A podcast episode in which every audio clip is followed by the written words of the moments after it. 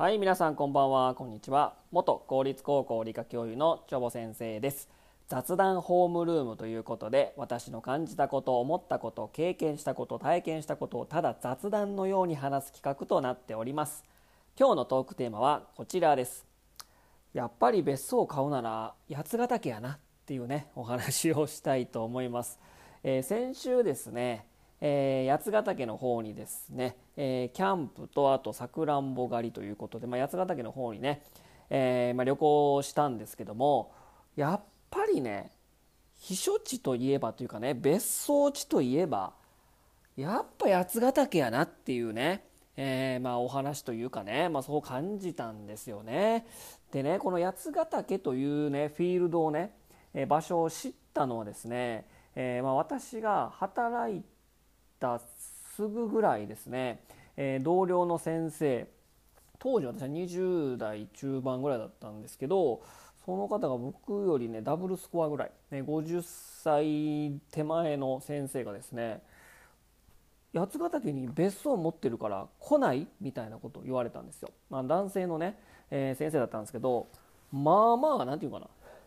その誘い文句俺に言うみたいなね、うん、ななんていうかなこれ。あのちょっと気になっている、うん、なんか気になっている、まあ、恋人候補に言うような言葉じゃないですか。ちょっと別荘持ってるから行かないみたいなもうキザなあの 関東人が言う言葉じゃないですか、まあ、当時ねその関東で働いてたので。でえ別荘みたいな。この人えすごいんかなみたいなね、うんまあ、同業者ですからなんでそんなに金持ってんのかみたいなね。っていうのと別荘を持ってんのみたいな。でこうね,、まあ、ね教員になってね、まあ、二十数年働けば別荘を持てるのか？この仕事は？みたいなね。もうすごいその時センセーショナルっていうか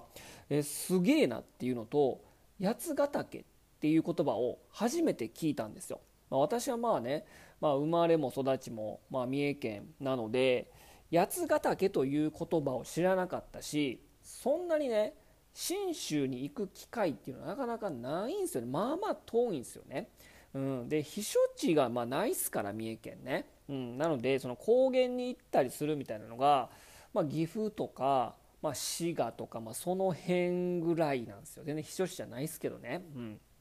で八ヶ岳という言葉を聞いてでその別荘あるから行かないって言われて「はい」っていうね私もなかなかの、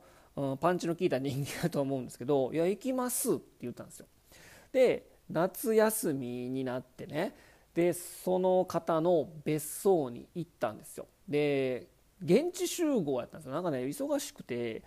なかなかこう一緒に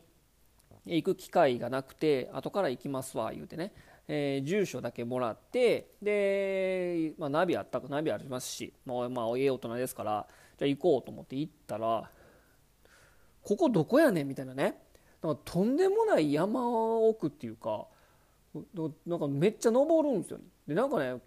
あの気温あの車のね気温もねどんどん下がってきてあれ平野部とは30度超えてたのに八ヶ岳入ってなんかこの別荘地っていうか山奥入っていくと10度近く下がってるぞと思って、うん、で着いて見たのがもうねログハウス。もうトラディショナル系の、まあ、パイン材かな？パイン材のログハウスの別荘にたどり着いたんですよ。でその時に見たもう衝撃とこうすげえなみたいな。別荘って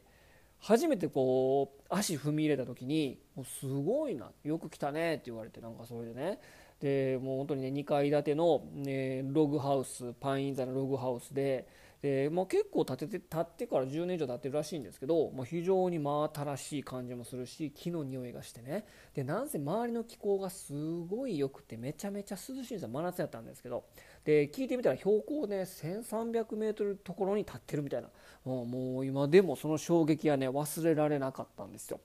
で、えーまあ、八ヶ岳って非常にね広いんですよねフィールドが。でまあ、えー、前今先週行ったのはえーと、延山とか長野県の方だったんですけど川上村とか、うん、その辺だったんですけど、まあ、そこも八ヶ岳っていうしでその別荘を持ってる方は北杜市の、まあ、清里駅とか清里とか清泉寮とか、まあ、南部エリアっていうんですかね。そこも八ヶ岳っていうし一体どっからどこまでが八ヶ岳なんやって感じがするんですけどいまだにねいまだにその区切りっていうのは分かんないんだけど、まあ、あのエリア一帯をですね。あまあ諏訪諏訪はもう入んないかな、えー、もう本当にね北斗市からその、まあ、長野県の県境ぐらいまで八ヶ岳と。まあ、読んでですね。でそのまあ別荘に衝撃を受けたということと非常に気候がいい避暑地ということとあんまり人がいない、うん、で関東の人たちって軽井沢とか、まあ、あの辺で泊まっちゃうんだけど八ヶ岳までなかなか来ないから人があんまりいないっていうので八ヶ岳に別荘を建てたみたいですけども。でなので意外に関東からもちょっと遠いしえー、関西とかそっちの方面から行くのもちょっと遠いみたいなね。であと外国人バレしていない。外国人は白馬とかもうその辺がもうめっちゃねホワイトホース言うてね、えー、そこに外国人いっぱい集まるんだけど八ヶ岳はまだ外国人にバレてないし、まあ、そこまでねあの、まあ、一応駅はね大泉の駅とか、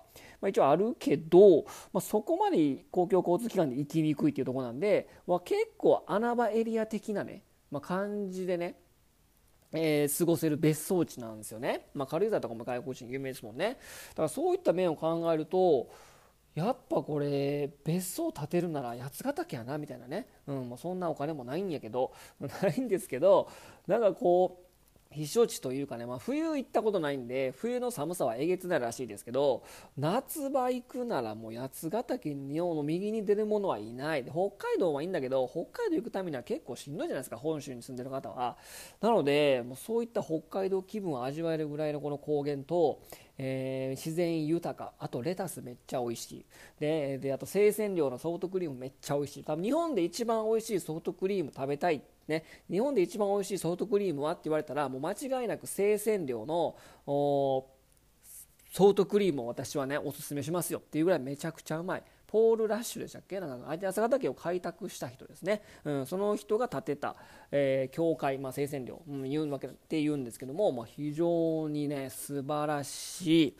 もうフィールドだなと。まあ久しぶりにね先週行きましたけどやっぱ八ヶ岳っていいよねみたいなね。あの柳生博さんね、えー、去年ですか？今年ですか、まあ、亡くなられましたけどもやその八ヶ岳の自然に魅了されて八ヶ岳クラブっていうですね、まあ、雑貨屋さんとか横にレストランあるんですけどもその柳生博さんが建てた、えー、雑貨屋さんとレストランもありますしね、まあ、柳生博もやっぱりね先見の目あるっていうかねもう分かってるんですよね。八ヶ岳クラブ結構混んでますけどねいろいろないろんなね面白いものが売ってますけども。